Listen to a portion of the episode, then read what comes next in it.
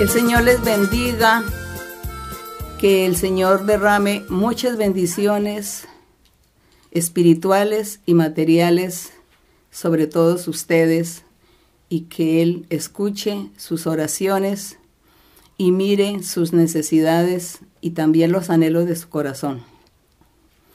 En el día de hoy nuestra reflexión se va a tratar más bien como de algunas preguntas que las personas cuando me escriben me han hecho.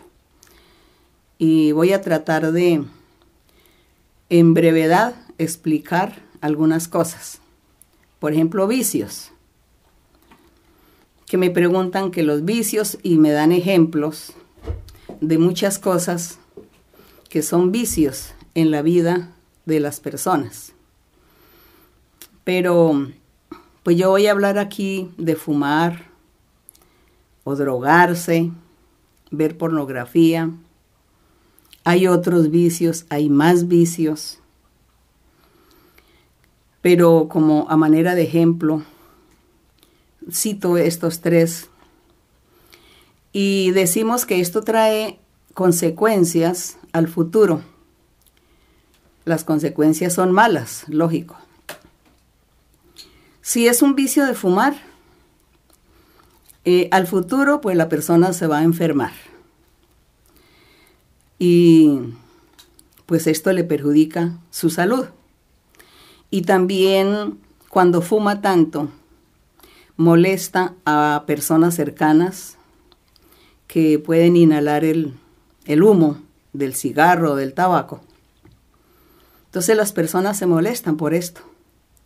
Pero aquel hombre o mujer que tiene el vicio pues sigue fumando y fumando y no es capaz de abandonar la costumbre. Y las consecuencias, la gente dice, ¿será que esto es pecado? Nosotros no sabemos si sea pecado o no. Lo único que sí sabemos es que todas aquellas cosas que se hacen de una forma exagerada, que se convierten ya en una costumbre, que se vuelve ya adicto, perjudica su salud y también molesta a sus familiares, a la gente más cercana. Todo es molesto. El drogarse, por ejemplo.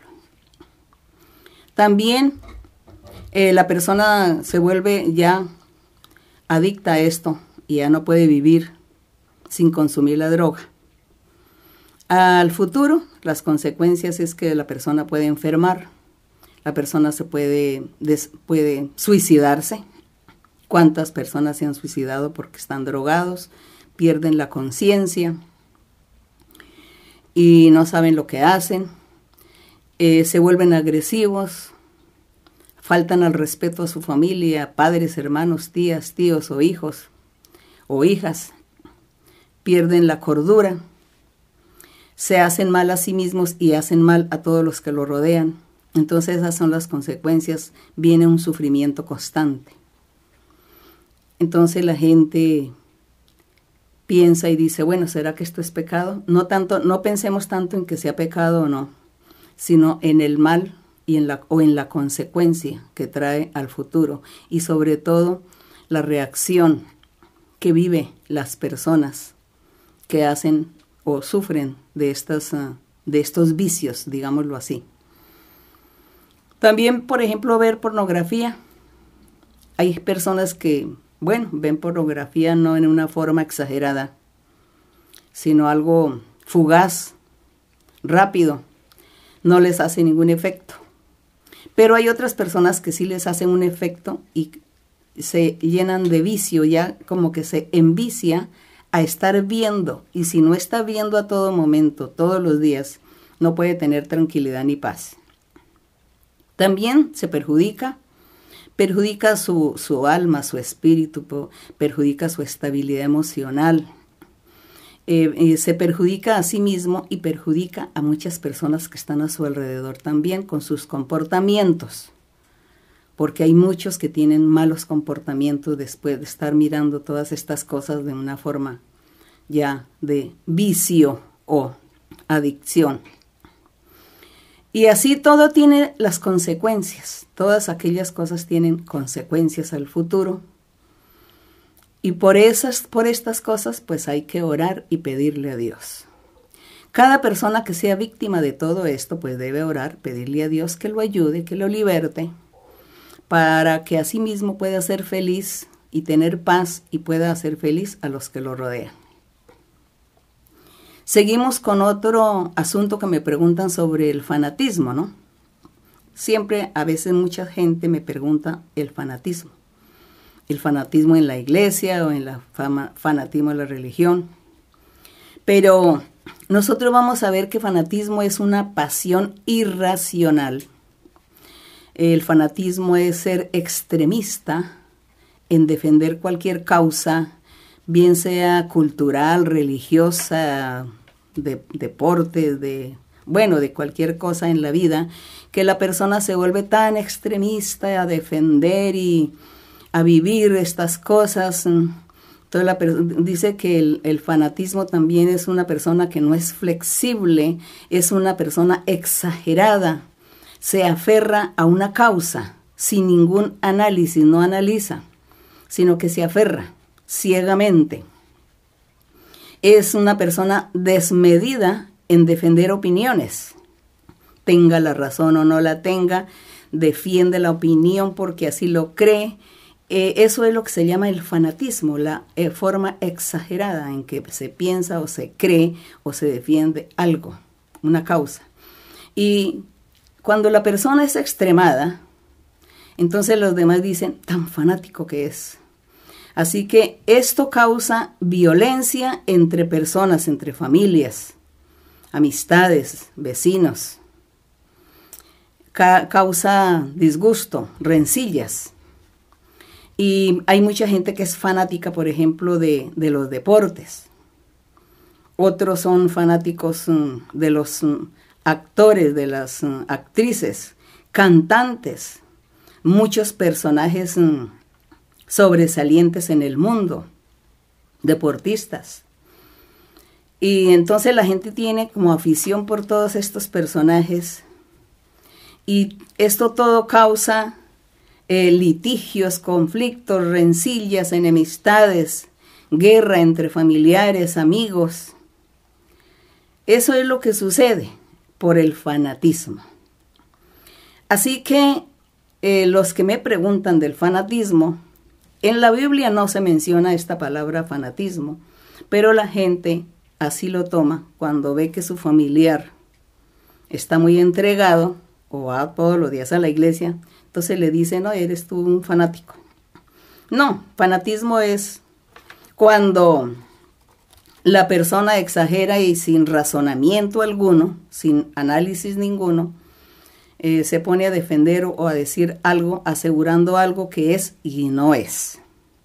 Entonces, para no, para no ser fanático, pues hay es que ser sabios, inteligentes, prudentes, moderados si se puede ver, si se pueden ver las cosas bien. Si no se pueden ver, bien.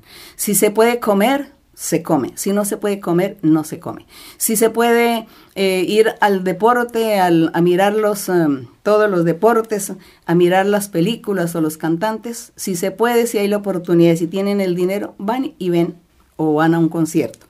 Pero si no pueden, lo mismo, que en su corazón no haya ese extremismo y esa angustia por no participar o por no estar haciendo aquello que tanto le gusta porque ya se volvió fanático exageradamente.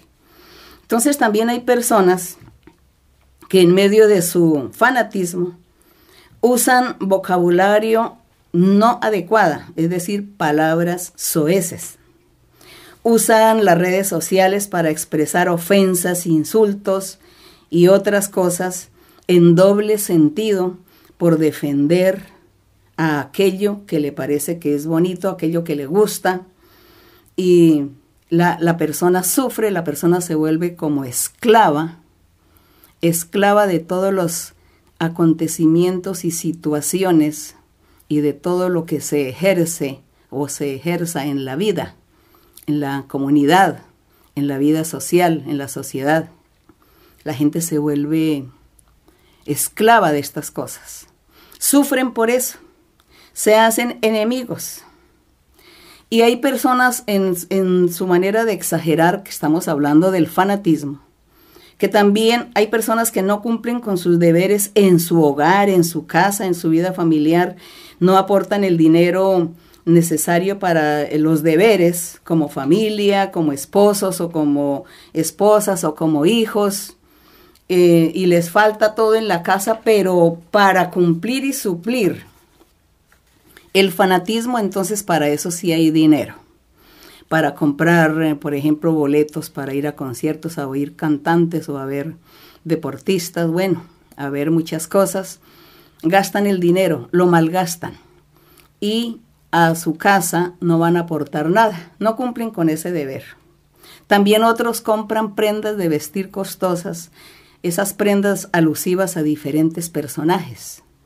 Yo mm, conocí, oí de unas personas que le rendían culto a alguien que ya murió, a un personaje que ya murió. Me acuerdo tanto que, que yo escuchaba a las personas que eran fanáticas, seguidoras de este personaje, de este cantante. Y, tan fanáticos que el personaje ya murió y no sé si hasta el día de hoy todavía estén venerándolo, estén todavía rindiéndole culto a esta persona. Eso se llama fanatismo. ¿Por qué? Porque están exagerando. Exageran en su manera de proceder. Y también cuando conocí a personas que se ponían a comprar ropa o camisas, camisetas o chamarras o chaquetas o playeras, bueno, como se les diga, como se les llame, camisetas compran costosas de personajes de deportes o de gente que trabaja en, los, en el cine, bueno, eh, de todos estos personajes de, de mucha fama, de farándula. Y compraba esto a un precio muy alto y estaba ahí coleccionando, coleccionando y su familia sufriendo hambre, aguantando hambre, porque la persona prefería malgastar el dinero en estas cosas antes de cumplir con el deber. Todo eso se llama fanatismo, cuando las cosas se hacen exageradamente, cuando se sale del orden. Así que bíblicamente, o en la iglesia, o en la religión, mm, ¿qué diríamos nosotros del fanatismo de una persona que va a la iglesia y que usted como amigo o vecino le dice, no, usted es muy fanático? Seguramente esta persona, hombre o mujer que va a la iglesia, entonces, para él o para ella, todo es pecado, todo es pecado. Y que tiene que estar escuchando las 24 horas del día, tiene que estar arrodillado orando y leyendo la Biblia. Y, o que tiene que estar escuchando las enseñanzas las 24 horas del día y no cumple con los quehaceres, con el trabajo, con lo que las, las cosas que hay que hacer en la vida cotidiana. Entonces, aparentemente esta persona dice que está haciendo bien porque está buscando a Dios, pero no es así, está exagerando. Entonces, su familiar o sus vecinos le dicen, usted es muy fanático o usted es muy fanática, porque en todo momento yo lo veo a ustedes ahí arrodillado orando y leyendo Biblia y mire, la casa está desordenada, usted no quiere trabajar, debe la renta, no tienen para comprar la comida porque usted no está trabajando, porque está a todo momento orando y leyendo la Biblia. Entonces, esa forma, esa manera tan exagerada de hacer las cosas, esa forma de ser extremista, hace que usted se vuelva una persona fanática. Y si alguien la tilda de fanática, pues tiene toda la razón, porque hay tiempo para todo. Hay tiempo para trabajar, tiempo para estudiar, tiempo para sentarse a descansar, tiempo para dormir, tiempo para leer la Biblia, tiempo para orar a Dios. Hay tiempo para todo y en todo tiene que ser la persona equitativa y distribuir su tiempo para ah, cumplir con todos sus deberes espirituales, materiales y también en la familia, en el núcleo familiar, también dar lo que le pertenece y lo que debe dar a su familia, a su gente. Entonces yo espero que ustedes más o menos entiendan, comprendan qué significa el fanatismo, ¿no? Qué significa el fanatismo, no ser extremista y ser sabio e inteligente y saber analizar las cosas y hacer todas las cosas sabiamente, prudentemente. Hay un verso en Proverbios que dice, mm, ¿por qué gastáis el dinero en lo que no es pan? ¿No? Porque la gente estaba está malgastando el dinero en lo que no es cumplir con sus deberes. Si le sobra dinero, pues gástelo, pero si no, primero sus deberes y después si vienen sus antojos o sus placeres. Espero que todo haya sido de comprensión para ustedes. Vamos a abrir la Biblia en Efesios 5, del verso 1 al 8. Efesios capítulo 5, del verso 1 al 8.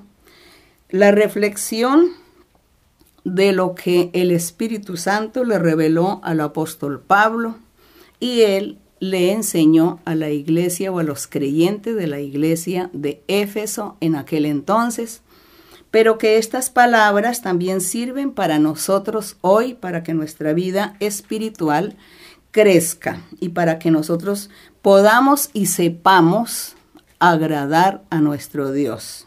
Entonces dice el apóstol, sed pues imitadores de Dios como hijos amados. ¿Ve? Dice, imitadores de Dios como hijos amados, sabios, prudentes, inteligentes, rectos, equitativos, justos, haciendo todas estas cosas bien. Andad en amor, que significa no practicar pecados, como también Cristo nos amó y se entregó a sí mismo por nosotros como una ofrenda y sacrificio a Dios en olor fragante. Jesucristo fue ofrenda y sacrificio vivo, que Él se presentó ante el Padre Celestial para que nosotros pudiéramos entrar al reino, a, las bendiciones espirituales, celestiales, y podamos disfrutar con el Señor todo aquello que Dios ofrece a los seres que creen y confían en Él. Y en el verso 3 dice que después de que Él quiere que seamos santos y perfectos, como el Señor fue santo y perfecto, dice, apártense de fornicación. Dice, pero fornicación y toda inmundicia o avaricia, que ahí entra el fanatismo, ahí entran los vicios, los vicios que son tanto de tantas cosas, ¿no? Dice, ni aun se nombre entre vosotros los creyentes en Cristo Jesús, aquellos que se han convertido al verdadero evangelio del Señor. Dice, todo esto conviene a santos, como santos que son los hombres y las mujeres que se han convertido al Señor. Dice que no se debe nombrar, ni mucho menos ir a practicar nada de estas cosas inmundas o, avaricias o cometer ninguna clase de pecados. El verso 4. Tampoco tengan palabras deshonestas o palabras soeces. No tengan necedades ni truanerías, que son los mismos pecados, que no convienen, dice, sino antes bien, ustedes todos tienen que darle a Dios gracias de todo lo que reciben de la mano del Señor. Dice, porque sabéis esto, que ningún fornicario o inmundo o avaro o que es idólatra, ninguno que no cumple los mandamientos del Señor, dice, ninguno tiene herencia en el reino de Cristo y de Dios. Así que dice que todo esto hay que olvidarlo, la inmundicia. En la inmundicia encierra muchas cosas. Entre la inmundicia tenemos también lo de la pornografía, tenemos también lo de los vicios de drogación y otras cosas que el hombre hace con su propio cuerpo. Entonces todo eso dice que hay que apartarnos porque tenemos que vivir como el Señor vivió, como Él anduvo, así, vivir eh, santamente, rectamente. En el verso 6 dice, nadie os engañe con palabras vanas, porque por estas cosas viene la ira de Dios sobre los hijos de desobediencia. Así que nosotros no queremos ser hijos de desobediencia, sino ser hijos obedientes a Dios. Dice, no seáis pues partícipes con aquellos que hacen maldades, con aquellos que dicen palabras deshonestas, con aquellos que están practicando toda clase de maldad. Dice, no seáis partícipes con ellos, no andéis con ellos, no estén juntos. No esté aplaudiéndole lo que estas personas hacen, porque entonces si usted le aplaude, si usted está con la persona, si usted está participando, compartiendo con estas personas que están practicando toda esta clase de pecados, pues significa que usted está de acuerdo y entonces en cierta manera también está ofendiendo a Dios, aunque usted no haga las cosas, pero ofende a Dios con el hecho de participar, con el hecho de compartir con las personas que, que viven en estas maldades. Dice, en otro tiempo erais tinieblas, en otro tiempo éramos ignorantes, pero ahora somos luz en el Señor y tenemos que andar como hijos de luz, sabiendo y conociendo la doctrina del Señor y poniéndola en práctica. Que Dios nos ayude, que Dios les ayude a ustedes a entender, a comprender la doctrina y los caminos del Señor. Que Dios los bendiga. Estaremos orando. Padre Celestial, gracias te doy Señor por esta reflexión. Gracias por tus consejos, tus orientaciones, por tu guianza. Gracias por tu enseñanza que nos das aquí a través de esta reflexión, de esta lectura de la Biblia. Sabemos que esta lectura también es para nosotros porque tú eres el mismo ayer y hoy. Tú eres un Dios en espíritu y en verdad, un Dios vivo y de poder. Y por eso tú estás vivificando estos escritos para que lleguen a nuestro corazón, para que lleguen a lo profundo de nuestra alma y estén en nuestros pensamientos y nosotros podamos hacer tu voluntad y cumplir tus mandamientos. Eso queremos, Padre. Ahora, mi Señor, gracias te doy y en el nombre glorioso de Jesucristo, tu Hijo amado, te pido, Señor, que extiendas tu mano y haz milagros y señales en todas las personas, hombres y mujeres, niños, ancianos, que reciban sanidad, que reciban liberación, que tú seas quitando brujerías, hechicerías y maldiciones del enemigo, destruyendo, Señor, toda maldición, toda enfermedad física, toda enfermedad psíquica. Liberta a cada uno, rompe las cadenas, corta las ataduras, las ligaduras y destruye esa obra del maligno.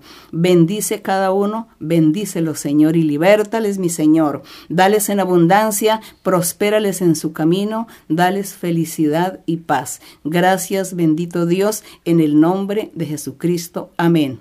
Gloria al Señor. Estaremos cantándole al Señor el coro 46, coro 46 que titula la madrugada aún estaba oscura, pero no estamos hablando de una madrugada física, sino más bien que todos los días de nuestra vida lo primero que hacemos es darle gracias a Dios y orar a Dios y clamarle. A eso se le llama la madrugada, que es Dios en primer lugar y después todos los deberes que tenemos en la vida cotidiana. Vamos a cantarle al Señor. La madrugada aún estaba oscura y yo buscaba el rostro del Señor. La madrugada aún estaba oscura y yo buscaba el rostro del Señor.